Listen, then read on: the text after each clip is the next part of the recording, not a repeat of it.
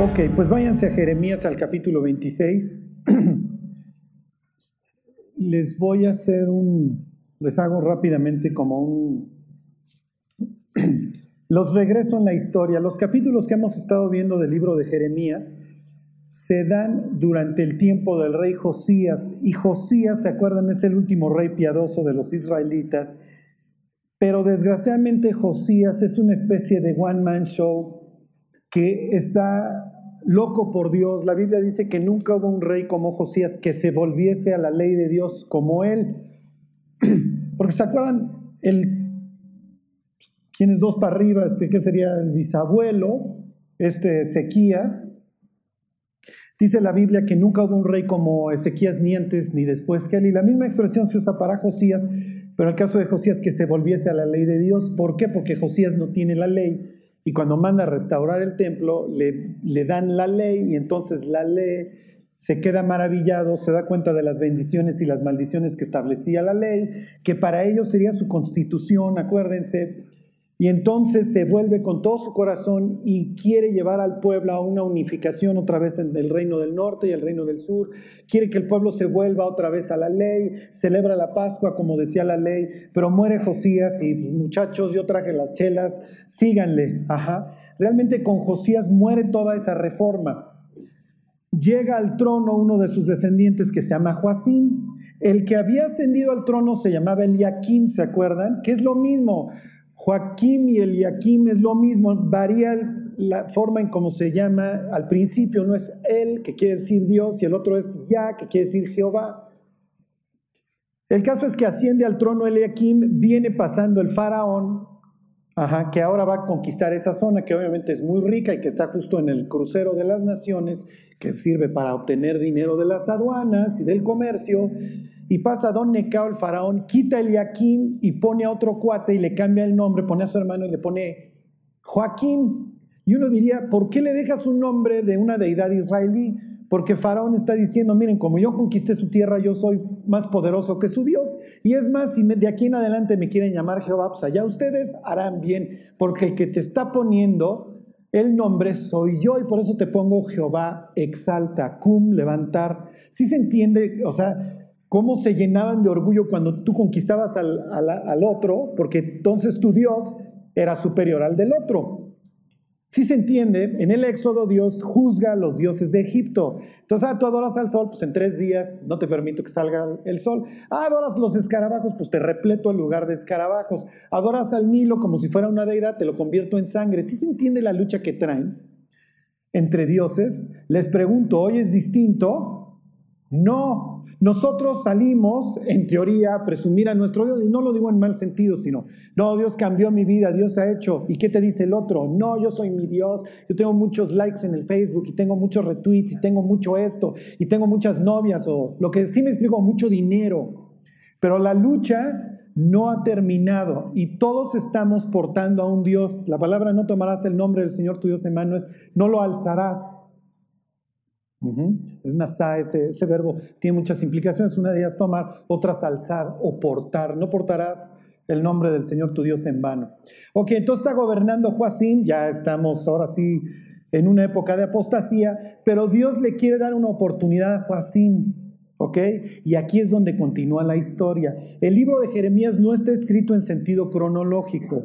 Ajá, este, y ustedes se preguntarán por qué no está en sentido cronológico, porque obviamente el profeta va dictando ciertas cosas y a la hora del exilio, pues pélense. Les pongo como ejemplo mi cuaderno. digo, en Aragón están más cerca. Aquí tienes puros jeroglíficos inentendibles y aquí también y aquí también. Conforme se me van ocurriendo cosas, las voy escribiendo, pero obviamente a veces escribo cosas que tienen que ver con las anteriores y ahí las voy metiendo. Se los comento porque lo que vamos a ver está en capítulo 26 y en el 7. Y dirán, bueno, ¿por qué Jeremías no se le ocurrió arrancar una historia y seguirla de corrido? Así escribían, ¿ok?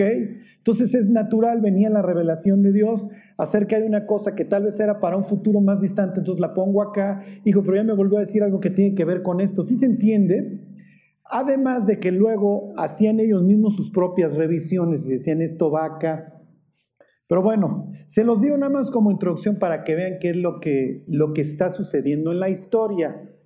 porque aquí me voy a detener bastante para que ustedes vean cómo Jesús apropia los capítulos 26 y 27 del libro de Jeremías y el juicio contra Cristo es, un, es una réplica prácticamente de lo que sucede en estos capítulos. Y obviamente Dios está mandando un mensaje cuando toma estos capítulos y se los aplica a sí mismo. Bueno, ok, entonces Jeremías, ahí está en capítulo 26, versículo 1. Joacín tacho añicos, ¿eh? o sea, no, no, este cuate no hay, no hay nada que hacer. Van a ver este, el capítulo 7 y 26 son patéticos en cuanto a la vida de Joacim. Dice, en el principio del reinado de Joacim, hijo de Josías, rey de Judá, vino esta palabra de Jehová diciendo, así ha dicho Jehová, ponte en el atrio de la casa de Jehová y habla a todas las ciudades de Judá que vienen para adorar en la casa de Jehová Todas las palabras que yo te mande hablarás, no retengas palabra. Quizá oigan y se vuelvan cada uno de su mal camino y me arrepentiré yo del mal que pienso hacerles por la maldad de sus obras. Les dirás pues dos puntos y ahí arranca el mensaje. Ahorita no lo vamos a ver. ¿Ok? Lo que quiero que entiendan es que por qué manda Dios a Jeremías a dar este discurso al templo. ¿Y por qué dice el pasaje a todos los que vienen a adorar? Porque obviamente están viniendo de muchos, de muchos lados. Lo mismo, si leen ahorita Hechos 2, dirían, estoy viendo exactamente la misma escena y tiene que ver. Ok, váyanse al Génesis, al capítulo 1. Me regreso para que vuelvan a ver de qué se trata toda esta historia. Y los bendijo Dios y les dijo, fructificad y multiplicaos, llenad la tierra y sojuzgadla. Ok, más bien capítulo 2. Y ahora sí, ponme, mi Juanito, y si no, yo se los voy leyendo. Ok, hay un libro que se llama, ahorita les digo el nombre, este, Pink Tank, este, ahorita les digo el nombre. Este, es bastante interesante porque es un autor que se Adam Alter se llama, que se dedica este, a resaltar varios, este, ¿cómo les diré?, cuestiones curiosas. Cuando les hablaba yo de las redes sociales y eso, les citaba yo un libro de Adam Alter que empezaba con esta cita de Steve Jobs en donde les dice, yo no le permito a mis hijos tener iPad. Pero bueno, en este libro habla de varias cosas curiosas. Una de las que menciona es que en algunos separos pusieron un color rosa y por eso así se llama, así el título del libro es Pink Tank, hablando del rosa que pusieron en el bote. Y aunque ustedes no lo crean, cuando llegan a los separos, los borrachines, y les pintas este color de rosa, se ponen más relax. ¿Sí me explico? Por el color. Y en uno de los capítulos menciona que las personas que viven en ambientes rurales viven más y que una forma terapéutica de sanar el cerebro es ir a caminar al bosque. Ajá. Si tú todo el tiempo estás viendo el verde y los árboles y todo esto, tiene un efecto tranquilizador en el cerebro. Es natural. El ser humano fue creado para vivir en uno de estos, en un jardín. Por eso es tan agradable a caminar en los jardines, etc. Piensen en nosotros que vivimos en la, en la jungla de asfalto. Todo el día vemos gris, espantoso. ¿Sí me explicó? Vas caminando y el calor, ves el plomo así subiendo por el ambiente, las calles. Es natural que vivamos histéricos en las ciudades, ¿ok? O luego va uno a ciudades más bonitas, tipo Nueva York, en donde en las calles se cruzan los árboles y entonces uno dice, es que este lugar está increíble. Sí, porque fuiste diseñado para vivir en un bosque, mi cuate. ¿Sí se entiende?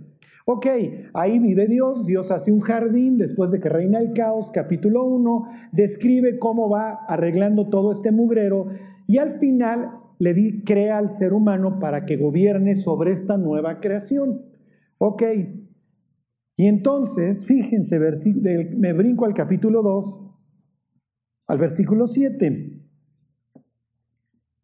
Entonces Jehová Dios formó al hombre del polvo de la tierra y sopló en su nariz aliento de vida y fue el hombre un ser viviente. Entonces imagínense, si le dicen a un biólogo, el biólogo diría, sí, tiene razón el pasaje porque está hecho de chón, carbono, hidrógeno, oxígeno y nitrógeno. ¿ok? Ahí están los elementos esenciales para crear al ser humano y entonces le sopla. Y entonces el hombre cobra vida.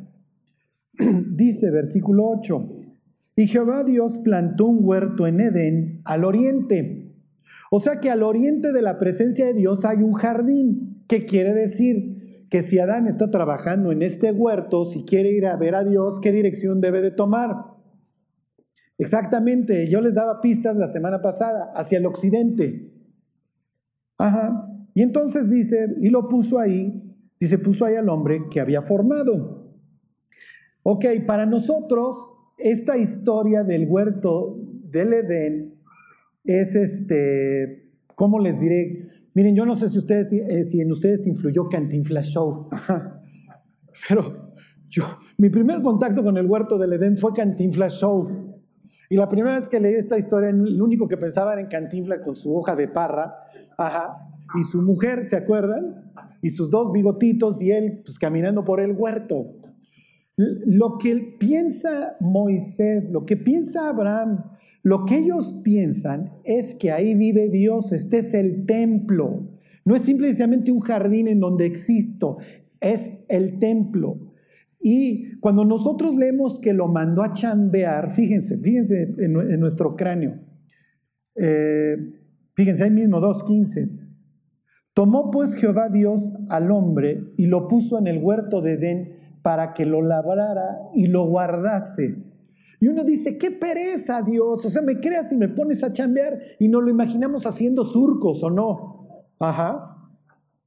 Fíjense cómo interpretamos la Biblia a la luz de nuestra experiencia.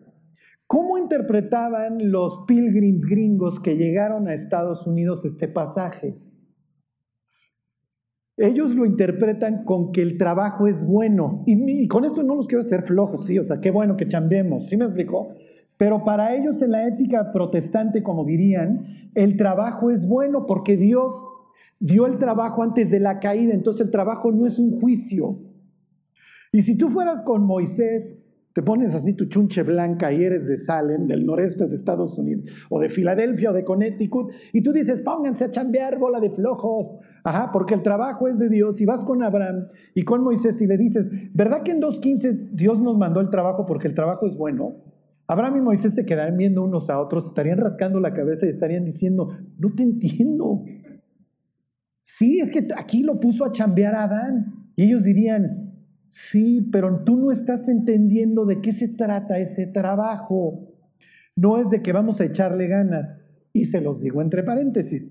Hay un libro bastante interesante de, no me acuerdo, 700, 800 páginas, que se llama ¿Por qué fracasan las naciones? Ajá. En el primer capítulo, adivinen qué país aparece dentro de los fracasados. Y dice que los gringos no son mejores que los mexicanos. Los gringos que venían a Estados Unidos venían con la misma ilusión de esclavizar a los locales, nada más que no había ni locales, estaban todos dispersos, entonces no había, no había quien conquistar para que te chambeara.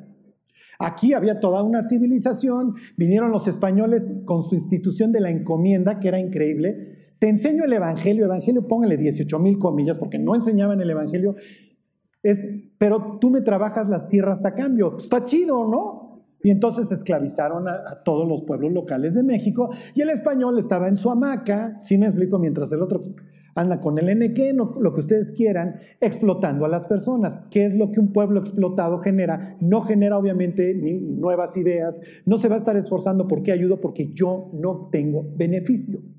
En el país del norte, como no había quien explotar, ¿qué otra les quedó? Chambear. No es que lo hicieran porque ellos creían en Génesis 2.15 y tenemos este sueño guajiro de que todos los que llegaron eran cristianos. Igual que en cualquier país vino un porcentaje mínimo, sí efectivamente, de protestantes que venían huyendo de las masacres. La mayoría eran cuates que traían esta idea de hacer una utopía y la nueva Atlantis. Pero bueno, ya no me voy a desgañitar con teorías conspiracionistas. Lo que les quiero decir es cómo ven ¿Cómo vemos Génesis 2.15? ¿Qué es lo que está sucediendo? Dos verbos, guardar y labrar. Ok, dejen ahí el dedo porque ahorita vamos a regresar. Y váyanse al libro de números.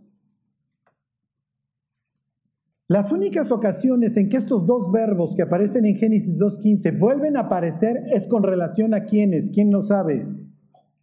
¿Mm? Fíjense, ahí están, capítulo 3 del libro de números. Ahí están.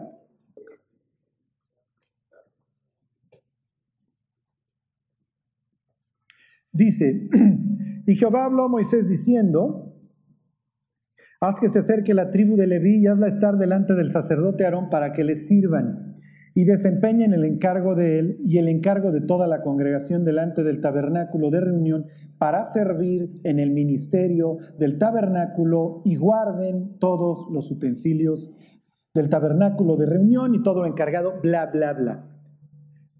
La Biblia se va a referir en el mismo versículo únicamente a guardar y labrar o ministrar cuando se refiere a sacerdotes.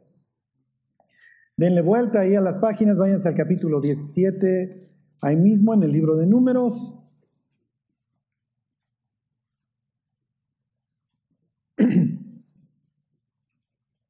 Ahí están. 17, 18, perdón, 18, 7.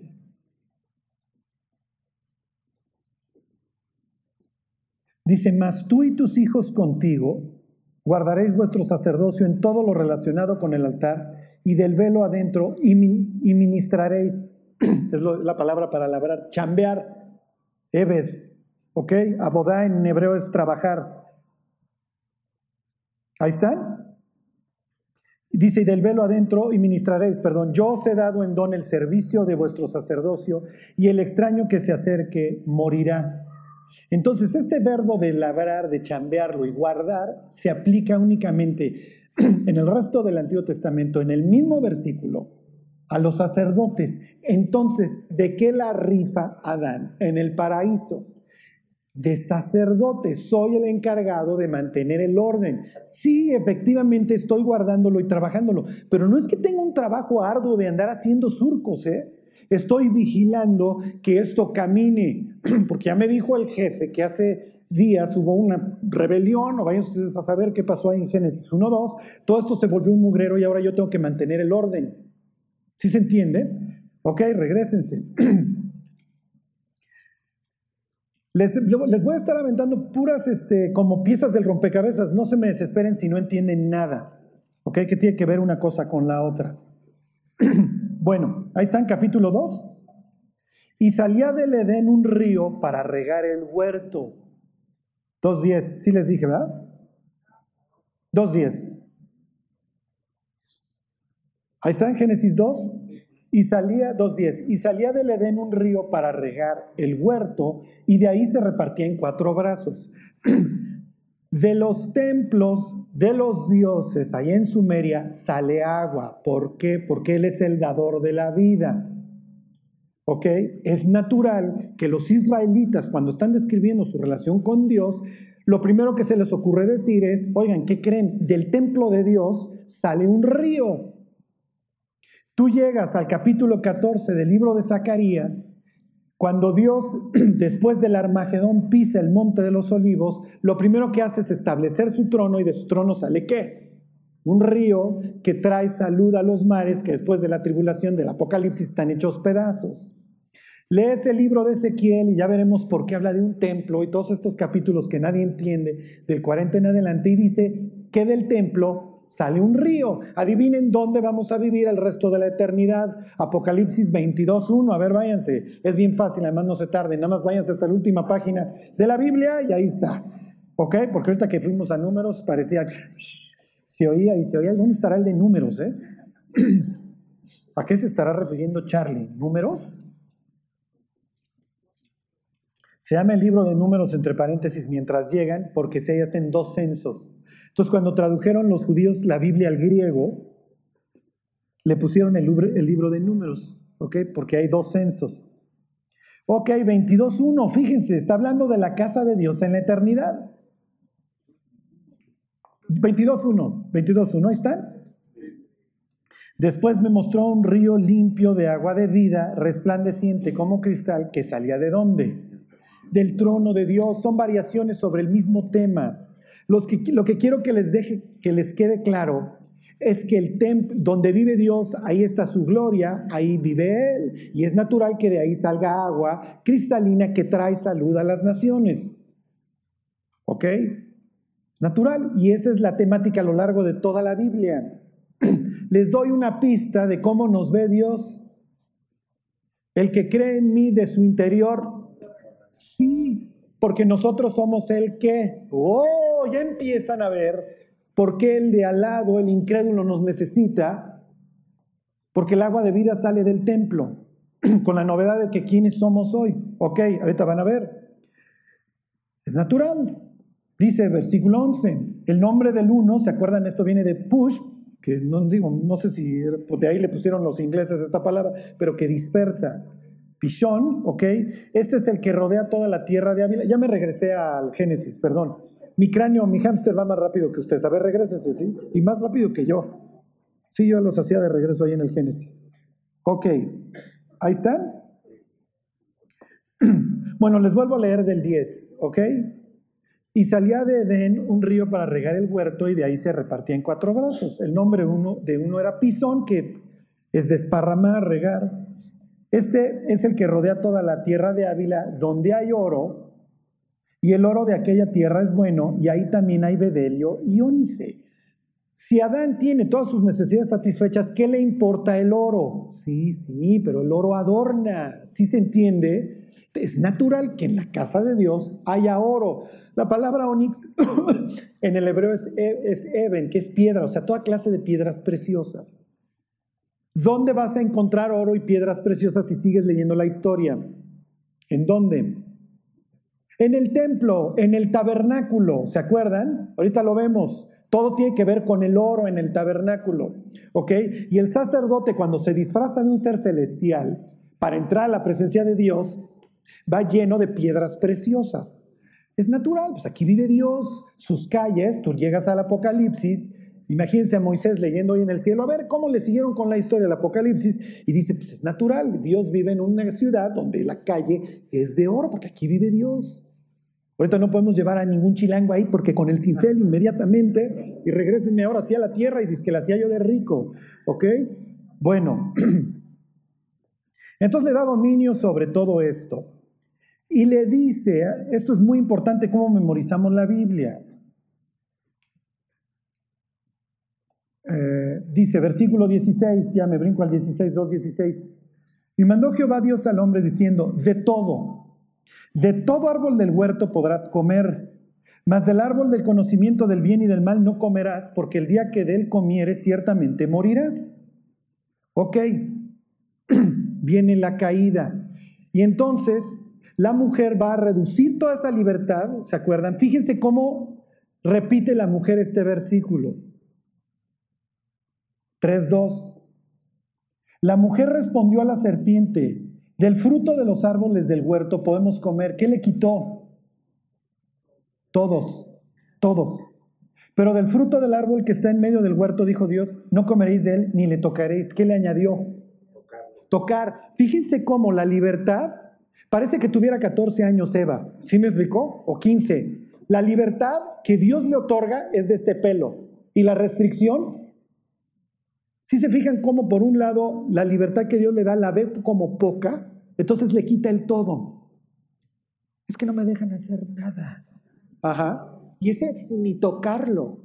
No me dejas ir a ningún lugar. No puedo ver ningún programa. No, no puedes ver ese programa. No, no puedes ir a ese lugar. Piénsenlo, todos los que tenemos hijos chicos, nada, ningún, nunca, no, no, no, ese, hoy. ¿Sí me explicó? Entonces Eva ya le compró obviamente al diablo como, sí es cierto, somos unos esclavos, podemos hacer de todo menos de ese. ¿Y dónde está la chava babeando? Frente a ese, porque tenemos esta inclinación a lo prohibido. Ajá, ok, Fíjense el versículo 8, 3.8. Todo esto se los digo porque el hecho de que eh, haya templo implica que en el templo está la presencia de Dios. Cuando Dios le dice a Jeremías, vete al templo, es porque quiero que vengan a mi presencia. Porque lo más grande que tiene Israel es mi presencia. Lo más grande que tiene el cristiano es mi presencia. Fíjense cómo era la presencia de Dios en el, paraíso.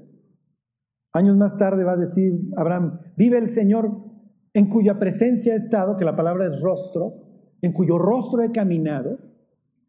Fíjense versículo 8, y oyeron la voz de Jehová Dios que se paseaba en el huerto al aire del día. Es una expresión bastante inútil y bastante ridícula que diga al aire del día y se está paseando. Sí, si no sabemos lo que está pasando es una como que una expresión bastante tonta, pero si sabes lo que está pasando, lo que está haciendo énfasis el Espíritu Santo es que Dios está qué?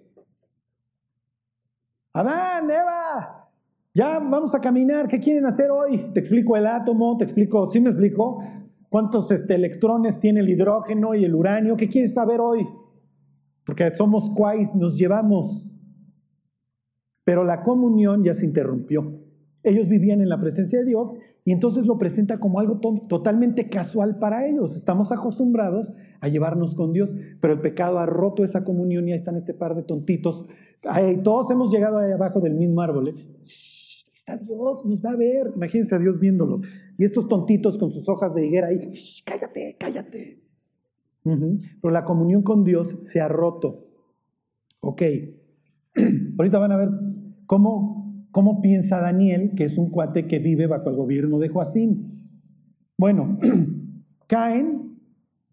Esto es increíble, fíjense, 3.24. Aquí vienen muchas cosas. Echó pues fuera al hombre y puso, y puso al oriente del huerto de Edén querubines. Los larga al oriente y pone querubines, piensen en dos ángeles, no piensan algo como yo, no piensen algo como yo cuando piensen querubín, a un cachetón buena onda sonriendo, no, ese es Eros, ese es de los griegos. Para ellos los querubines son leones con alas y rostro humano que son así imponentes.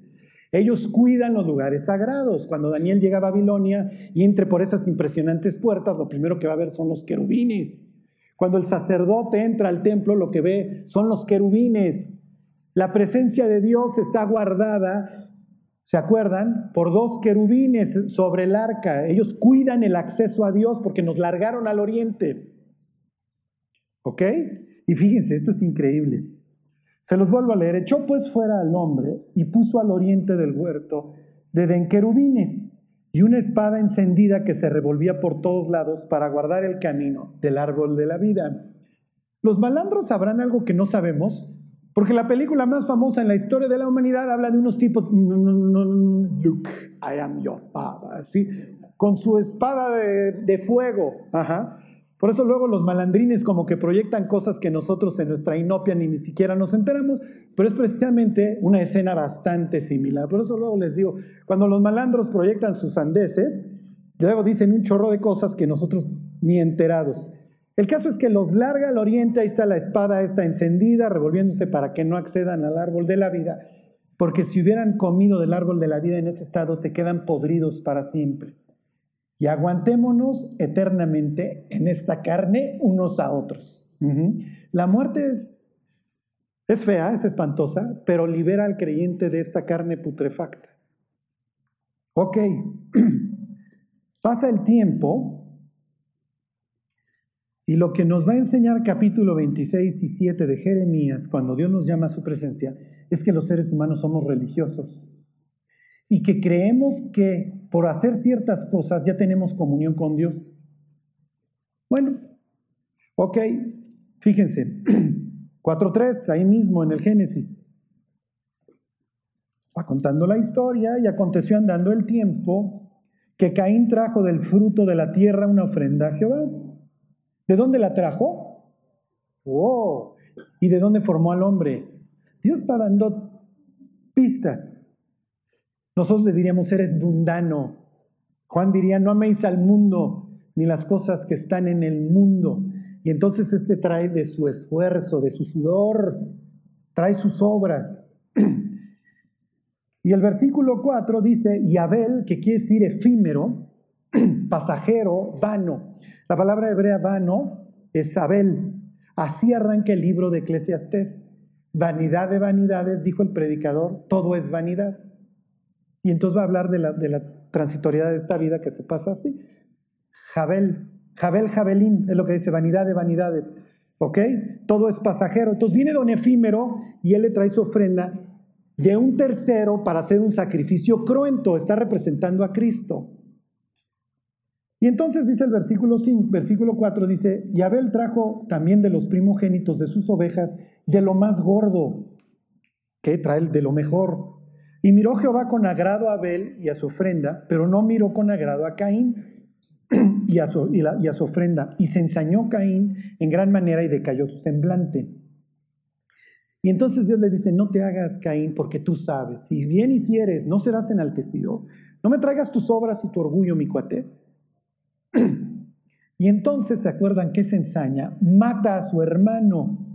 Y fíjense cómo sigue esta tendencia. versículo 15, bueno, versículo 16. Salió pues Caín de delante de Jehová y habitó en tierra de Nod. ¿A dónde? Ah, ¿Se fijan cómo? ¿Sí? Nos vamos apartando. ¿Me regresas tantito, Juan? Ok, mientras váyanse. Ah, esto ya lo vimos, es natural, afuera del, del huerto, lo que vamos a ir encontrando. Lejos de encontrar lo que Dios planeó en el huerto del Edén, que era un propósito de crecer y mantener el orden, va a haber miedo, perversidad, todo eso que brota del trono de Dios para llenarnos se convierte en escasez, no porque la tierra no produzca, sino porque va a haber este egoísmo, ¿sí? Entonces, aunque tú te estés muriendo de hambre, yo sigo acumulando. Va a haber muerte, es natural, va a haber caos y vanidad, va a haber maldición y va a haber obviamente un descenso. Cada vez el ser humano, lejos de perfeccionarse, va encontrando lo peor. Ok, váyanse, Génesis 11. ¿Alguien trae la nueva versión internacional? ¿Sí? ¿Tú, Charlie? Ok, Charlie, ya no hables, eres un hereje, me da tristeza. No, está bien. Miren, este, se los leo de la nueva versión, se los leo primero en esta, y ahorita se los leo aquí del, ¿qué dice? ¿Cómo lo traduce? Para que vean. Eh, 11.1. Dice, tenía entonces toda la tierra una sola lengua y unas mismas palabras. Esto luego lo vamos a contrastar con Hechos 12. ¿Por qué se le da la facultad de hablar en lenguas a los discípulos? Dice, versículo 2, y aconteció que cuando salieron de dónde? De oriente, hallaron una llanura en la tierra de Sinar y se establecieron ahí. Se los leo de la nueva versión internacional. Nada más se los digo, en un mapa, si ustedes ven Israel y ven Babilonia, Babilonia está al oriente. Lo que en la mentalidad hebrea es cada vez me estoy alejando más de Dios, porque me larga y me saca del huerto y me manda al oriente. Luego Caín se vuelve un asesino y se vuelve un errante en el oriente. La humanidad baja del arca y lejos de dispersarse por el planeta, se van al oriente. Fíjense, se los leo, dice, en ese entonces se hablaba un solo idioma en toda la tierra. Al emigrar al oriente, la gente encontró una llanura en la región de Sinar y ahí se asentaron y ahí construyeron una torre. La idea es que la cúspide llegue hasta el cielo porque nos vamos a vengar de Dios. Eso es el racional, es lo que están pensando y es lo que dice Génesis 11. Sí pueden ver cómo va hacia el oriente todo el tiempo. Cuando yo era incrédulo y me gustaba escuchar a los grupos este, satánicos, escuchaba yo a Slayer. Tenía unas canciones preciosas, este, temporadas en el abismo, máscara de piel muerta, todas así súper edificantes, ¿no? Este, espíritus negros. Una se llamaba Al sur del cielo, ¿ok? Pero ahora que conozco la Biblia, si un día me encuentro a Tomaraya o alguno de estos brutitos, les voy a decir, es al oriente del cielo, no es al sur. Nos largaron al oriente. O sea, si quieres mostrar algo satánico, realmente manda al oriente a la humanidad, no al sur, ¿ok? Bueno, ok. Váyanse al libro de Daniel, al capítulo 1, al versículo 1. Cuando Daniel llega a Sinar, llega al oriente, ¿qué es lo que está pensando Daniel? ¿Qué le está diciendo Dios cuando lo larga al oriente? Por eso es que Daniel se va a portar tan bien y dice, me vale, yo no como puerco, yo no como armadillo, yo nada más voy a adorar a Dios. Y todos los días, tres veces al día, Voy a adorar viendo hacia el templo, porque me largaron al oriente. Así como largaron a Adán, así como largaron a Caín, así como la humanidad rebelde se larga al oriente, yo acabo de llegar a Sinar. ¿Alguna vez los han largado al oriente? Mm, todos sabemos cuando estamos en el oriente, ¿verdad? Creo que ando apartado, Charlie, creo que ando frión. Sí, estás en el oriente. Ok, tú eres Daniel, tú conoces la Biblia, Dice, ahí están, uno a uno. En el año tercero del reinado de Joacín, rey de Judá, vino Nabucodonosor, rey de Babilonia, a Jerusalén y la sitió. Y el Señor entregó en sus manos a Joacín, rey de Judá, y parte de los utensilios de la casa de Dios y los trajo a dónde? Sí, al oriente, me los largaron de su tierra al oriente y ahí se traen a Daniel y a otros de la nobleza. Acabaron en el oriente. Ok. Entonces Dios llama, lo vimos la semana pasada, a Abraham, a Isaac y a Jacob y les promete que en esa tierra van a vivir con Él. Ahí va a habitar su presencia. Ok, váyanse al libro del Éxodo, al capítulo 3. Moisés está entonces allá con un madianita y hace un viaje al extremo, dice, ahorita lo leemos, en dirección, aunque ustedes no lo crean, occidental.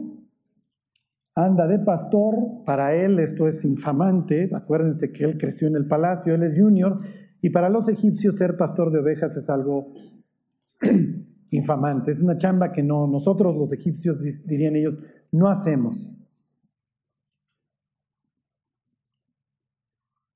Fíjense, 3.1. Apacentando Moisés las ovejas de Yetro su suegro, sacerdote de Madián, llevó las ovejas a través del desierto y llegó hasta Oreb, monte de Dios. ¿Por qué? Porque los dioses viven en los montes. Dios vive en el monte de Sión. Y este es un monte a donde Dios va a llamar a Moisés. Ok, regrésame mi Juanito. Y entonces va a venir este tema nuevamente del fuego y cada vez que ustedes vean el tema, ¿sí? del templo siempre se va a relacionar con el fuego. Hasta el Apocalipsis dice no tiene necesidad de luz porque el Cordero es su lumbrera. Siempre va a estar relacionado con el templo el fuego. Y entonces ve que se está ardiendo la zarza, ¿se acuerdan? Y se acerca. Y entonces Dios lo ve. Y aquí se van a intercambiar dos personas indistintamente que son Jehová y el ángel de Jehová. Fíjense, 3.2. Y se le apareció el ángel de Jehová en una llama de fuego en medio de una zarza. Y él miró y vio que la zarza ardía en fuego y la zarza no se consumía. Y entonces, versículo 6 le dice, y dijo, yo soy el Dios de tu padre, Dios de Abraham, Dios de Isaac y Dios de Jacob. Entonces Moisés cubrió su rostro porque tuvo miedo de mirar a quién. A Dios, sí, porque lo está viendo, está viendo al ángel de Jehová. Y entonces le dice, fíjate, yo he descendido para liberar a mi pueblo y los voy a traer aquí y aquí me adorarán y aquí van a conocer mi presencia. ¿Ok? Fíjense, versículo 8.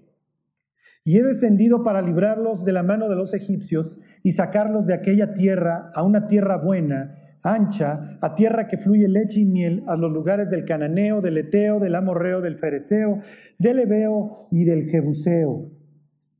Entonces dice, ve, porque aquí los vas a traer y vamos a establecer una relación. Pero lo que les quiero decir es que la presencia de Dios siempre implica liberación donde está el Espíritu de Dios, termina en el versículo, ahí hay que, ahí hay libertad. Por esto, desgraciadamente, todos estos cristianos que hoy quieren guardar el sábado, que no quieren comer puerco, que todo esto, lo único que hacen es destruir sus propios ministerios, porque no viven en la ley de la libertad.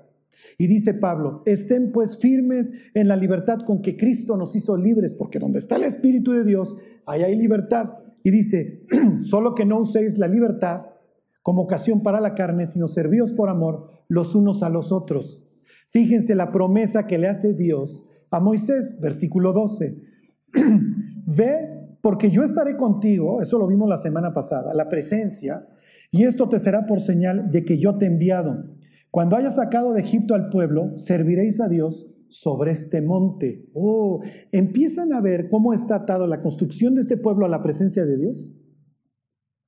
Todos los que han leído el Éxodo llegan al capítulo 25, ay, aquí se pone súper aburrido porque me empieza a hablar de la construcción de un lugar, y que si de oro, y que si de plata esto, y que si de cobre aquello, y que si pieles de tejón acá. ¿Por qué le dedica el 40% del libro de Éxodo Dios a la construcción del tabernáculo? A ver, regrésame, mi Juanito. Ok, los libera y efectivamente llegan al monte Oreb y entonces establecen esta relación de Dios y su pueblo. Ahí se construye y ahí les va a dar las leyes, etc. Por eso, la adoración del becerro, mientras Moisés está copiando cómo se hace el tabernáculo, es ridículo.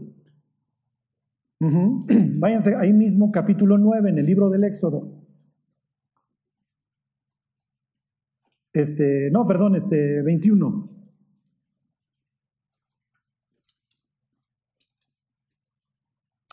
Perdón, 19, estoy perdido ya.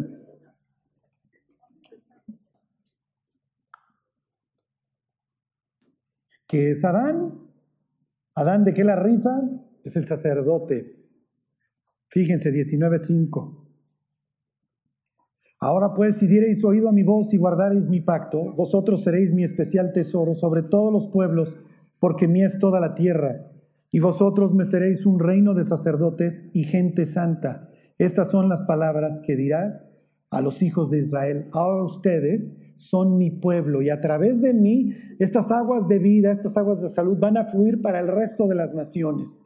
Y entonces, muchachos, como yo voy a habitar entre ustedes, háganme una casa. Y mi casa simboliza, ¿qué creen? El Edén. A ver, regrésame, mi Juanito. Ok, entonces en el Edén vas a tener, chunche no pinta, bueno, ahí está, ¿cómo se llama? La, el abacro, la, fuente natural, tiene que haber agua. En la base de la fuente, ¿se acuerdan? Había espejo, son aguas tranquilas a donde el sacerdote después de llevar a cabo sus sacrificios se limpia para entrar a dónde? A la presencia de Dios. ¿Ok? Cuando entra a la presencia de Dios, esto es un microcosmos. En la mente del israelita la tierra está tapada por un domo, que en hebreo se llama raquia, que es literalmente un domo, un, como hagan de cuenta de, de metal, y es natural que él va a entrar a un microcosmos que está totalmente oscuro. Como presenta la creación, el sol está dentro del domo. Adentro de este microcosmos está el candelabro con sus siete brazos. El candelabro tenía figuras de manzanas y de almendros porque simboliza un árbol que está en qué? Sí, y en llamas, justo como el que llama Moisés. ¿Sí me explicó? Enfrente hay una mesa con doce panes y la mesa para el israelita es el sitio donde nos reconciliamos. Si tú comes conmigo mi mesa es que eres de mi círculo. Por eso le dicen a Jesús, ¿por qué comes con ellos? Y nosotros como mexicanos decimos, ¿qué me importa que esté comiendo? ¿Sí me explicó? No, no, pero para nosotros no es de que comamos en las barras comunales. Yo solamente me siento a la mesa con alguien que es de mi círculo. Por eso regañan a Jesús cuando Dios pone, tiene doce tribus y pone doce panes y una mesa que está diciendo. ¿Sí se entiende? Quiero que estemos juntos, a ver, yo y mis doce tribus, yo y mis doce clanes. Luego viene el, el incensario, ¿se acuerdan? En donde sube todos los días este incienso a la nariz de Dios que es agradable. ¿Qué es el incienso para nosotros? ¿Qué es Apocalipsis? Sí, cuando tú oras, le estás mandando incienso a Dios agradable. Luego viene la barrera entre el ser humano y Dios. Está tapado y ahí están los querubines. Una vez al año, solo una persona puede entrar ahí. Y si se fijan, esto del espacio sagrado va en aumento, cada vez hay mayor santidad. Los elementos de todo el atrio, de la cortina, Aquí tienes este cobre, pero ya todo lo que va a ser el tabernáculo es plata y oro únicamente. Adentro todo es oro. La, el arca, esto lo tenían también los reyes, es el donde se postran los pies del rey. Aquí hagan de cuenta que Dios se para en esta caja y habla con Moisés. Obviamente está cubierto por sus dos querubines.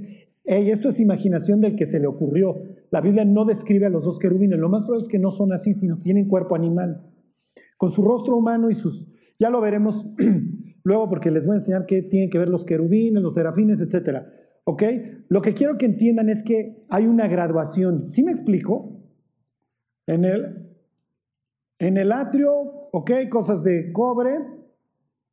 Aquí ya todo va, aquí tienes este, el altar de bronce, ¿ok? Y aquí todo ya va a ser de oro Obviamente el candelero, la mesa, el incensario y el arca, todo es oro. Es de madera chafa, es madera de acacia. Dios no está el cedro. ya lo veremos porque hoy no me va a alcanzar el tiempo. Pero les quiero nada más hacer énfasis en dos cosas a la hora de que se construye este microcosmos. Número uno, que vean cómo hay la graduación. Todo Israel, se los acabo de leer, son sacerdotes. ¿Sí se entiende? Pero no todos entran acá. De ahí toma a los levitas y los levitas sirven en el templo. Pero luego acá solamente los hijos de Aarón van a servir. Y hasta acá solo entra un tipo de todo el pueblo. ¿Ven cómo hay una graduación de santidad? Nosotros llegamos a Hebreos y Dios dice, tú puedes entrar hasta acá, pero no lo haces porque no quieres. Hebreos 10. Ok. ¿Saben hacia qué dirección está la entrada del tabernáculo? ¡Oh!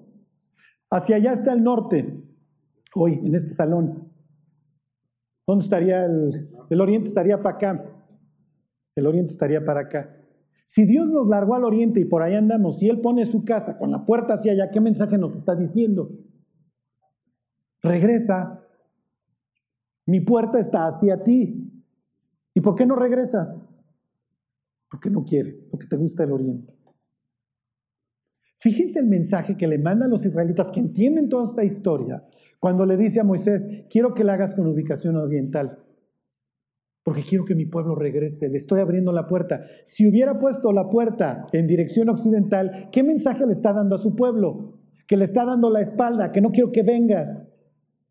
Mi puerta está hacia allá y tú estás hacia allá, entonces no vengas. Y me tardo cinco minutos en esto, y esto es precioso. Y lo vamos a comparar con el templo de Salomón la próxima semana. Váyanse al capítulo 25. Ahí mismo. Arranca la construcción del, del, tabernáculo. El tabernáculo no es algo que te sale en la panza si tienes, ¿ok? Son divertículos, ¿ok? Este, Tabernáculo es simplemente una tienda, es tienda de campaña, ¿ok? Obviamente la tienda es móvil y todo es desmontable porque Dios va caminando con su pueblo. ¿Sí se entiende? 25.8, ahí están. Éxodo 25.8. Y harán un santuario para mí, santo, la palabra ahí viene de Kadosh, Mikdash, y habitaré en medio de ellos, porque quiero vivir contigo. Ese es el tema de la Biblia y lo van a ir viendo. De esto habla la carta a los Efesios, de esto habla la carta a los Filipenses, de esto habla toda la Biblia. Dios quiere habitar con el hombre y se paseaba con él. Ok, te largo porque ya te me pudriste, pero te doy la oportunidad de regresar. Y yo mismo me sacrifico por ti porque no quiero que ni aun tus pecados te separen de mí. Y si no vienes es porque no quieres. La historia del tabernáculo era un mensaje para Israel. Quiero vivir contigo. Por eso Dios le dice a Jeremías, vete al templo y diles, yo quiero vivir con ustedes. Pero ustedes no quieren vivir conmigo, por eso los voy a alargar al oriente, y por eso acaba ya Daniel, y por eso acaba ya Ezequiel, y por eso acaba ya la humanidad, al oriente de la presencia de Dios. Fíjense, dicen, Génesis capítulo 1 y dijo Dios y dijo Dios siete veces. Fíjense, ¿qué sucede durante la construcción del tabernáculo? Ahí está 25.1. Jehová habló a Moisés diciendo, ok, denle vuelta a las páginas. Este, váyanse al 30.11. Ahí están. Habló también Jehová a Moisés. ¿Cuántas llevamos? Dos. 20:17, habló más Jehová Moisés, 3. Versículo 22, habló más Jehová Moisés diciendo 4. Versículo 34, dijo además Jehová Moisés 5, 31, 1, habló Jehová Moisés diciendo, 31, 12, habló además Jehová diciendo. Así como Dios hace la reconstrucción del caos y establece su templo, cuando hace ahora su microcosmos a donde quiere ser este punto de intersección, siete veces. Y esto se pone, y aquí termino. 31.1, ahí están.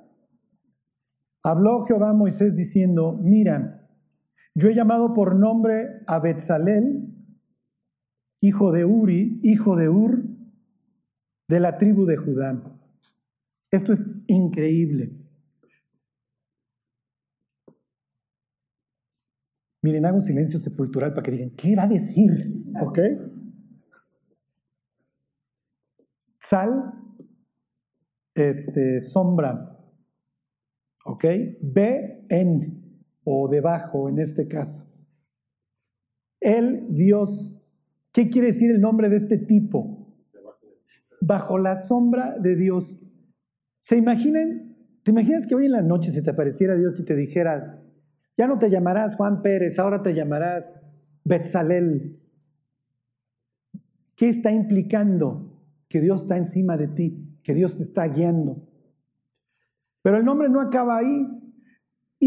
Hijo de Uri, ese sería su apellido, que quiere decir llamas. Ur es llamas. Y luego Hur, lino blanco. ¿Le suena? Váyanse al libro de Apocalipsis al 19 y aquí terminamos. Cuando Dios va a hacer el tabernáculo, manda a llamar a Betzalel y a otro tipo que se llama a Joliab, Ogel, tienda, Abba, papá, la tienda de mi papá. O sea, a ver, regrésame, Juanito. Si tú ya vas a construir una tienda, es natural que mandes llamar a un tipo que se llama la tienda de mi papá. ¿Qué les está diciendo a través de estos nombres? El que va a construir el templo, no se preocupen, yo lo voy a guiar y luego lo veremos próxima semana. Lo voy a llenar de sabiduría. A él y a, Joliab. Es natural. Díganle a casa, de, a tienda de mi papá que venga. ¿Qué le está diciendo Dios? Soy su padre. Quiero ser su papá. Díganle al bajo la sombra de Dios, de lino blanco ardiente, que venga a construir mi casa. Fíjense cómo llama el Apocalipsis capítulo 19 a la iglesia. Y ahorita nada más me regreso un versículo en Éxodo y terminamos para que entiendan todo esto. Dice 19.7, ahí están. Dice, gocémonos y alegrémonos y démosle gloria porque han llegado las bodas del Cordero y su esposa se ha preparado. Y a ella se le ha concedido que se vista de qué? De lino fino, eso quiere decir ur, limpio, uri, resplandeciente. ¿Sí ven? Ya no, ya no se regresen al Éxodo, lo leemos la próxima semana, al fin que se les olvida. Dice el Éxodo que todo el pueblo participó en la construcción de esto todo el pueblo. Y cuando la, cuando la Biblia llama a la iglesia le dice, te estoy vistiendo de esto, quiere decir que te apellidas igual que Betzalel. ¿Qué quiere decir? Que la iglesia la construye cada uno de los creyentes. Y como lo veremos la próxima semana, el templo de Salomón ya no lo va a construir todo el pueblo, mandan traer profesionales, como hoy en las iglesias. Tráiganse este, tráiganse aquel del mundo. La iglesia la construyen mis hijos y a ellos los lleno de sabiduría para que ellos hagan el trabajo. Y la iglesia la construye no un tipo, la construye todo el pueblo, porque todo el pueblo va a dar y todos van a participar en la construcción. La iglesia no la hacen de enfrente, todos somos la iglesia. Y además acuérdense que hoy el templo de Dios se refiere a cada persona que se va convirtiendo. Cada persona que se convierte es un ladrillo más en el templo que Dios está haciendo. Somos monumentos que se mueven y la Biblia a nosotros nos llama piedras vivas. Hoy somos este microcosmos en donde habita Dios. Y aquí viene la moraleja. ¿Qué estamos aportando? Y no me refiero a dinero, ¿eh? Mi vida está llevando oro, piedras preciosas. Lo vimos la semana pasada. ¿Siguen ahí en Apocalipsis? Ok, se los vuelvo a leer. 19.8. Y a ella se le ha concedido que se vista de lino fino, limpio y resplandeciente, porque el lino fino es una vida correcta, una vida transformada, las acciones justas de los santos. Cuando nosotros vivimos para Dios, lo único que hacemos es engalanar el templo. Nos presentamos como el Edén para el sediento, como un jardín a donde va a encontrar reposo. Cuando nuestra vida es un caos, estamos ensuciando el templo. Y es lo que Dios le va a reclamar a Israel a través de Jeremías. Yo les di mi presencia, aquí está mi casa, pero ustedes no quisieron convivir conmigo. Pero ustedes creen que como el templo está aquí, la van a librar. Y no es cierto. La misma discusión va a tener Cristo. Y cuando a Jesús se le, se le crucifica es por un cargo de haber hablado mal contra el templo. Lo mismo que a Jeremías. Y Jesús diciendo, este templo no va a quedar piedra sobre piedra. Porque no se trata de un edificio, no se trata de guardar una religión, se trata de estar en la presencia de Dios y de tener comunión con Él. Bueno, pues vamos a orar y cantamos. Dios te queremos dar gracias porque, porque tú te has mostrado accesible con nosotros, Dios. Te queremos dar gracias porque nos mandas el mensaje que tú nos estás buscando. Te queremos pedir, Dios, que lejos de huir, vivamos en tu presencia, Dios, que te podamos disfrutar. Llena nuestra vida, Dios, y que de nuestro interior corran esos ríos que solamente tú puedes producir para que muchas más personas te puedan conocer. Hazlo en nosotros, Dios, te lo pedimos por Jesús. Amén.